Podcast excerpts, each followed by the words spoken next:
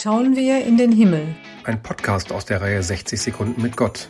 Es erzählen die Konfirmandinnen und Konfirmanden der Johanneskirche. Heute mit Ina Walter.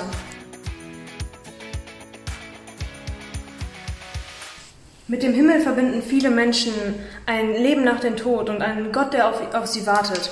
Für mich persönlich gibt es dieses Leben nach dem Tod im Himmel nicht. Auch glaube ich nicht, dass ein Gott auf einen wartet.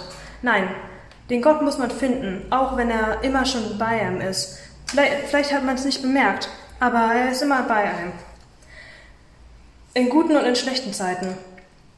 Nein, für mich persönlich ist der Himmel ein Ort, an den ich hinaufschauen kann und frei sein kann, meinen Gedanken freien Lauf lassen. Denken an, was ich will, sagen, was ich will. Jemand hört mich und ich glaube, dass es ein schöner Ort ist. Auch wenn es vielleicht mal regnet oder dunkle Tage sind, kann ich immer hinaufschauen und sagen und denken, was ich möchte. Im Podcast hörten Sie heute Ina Walter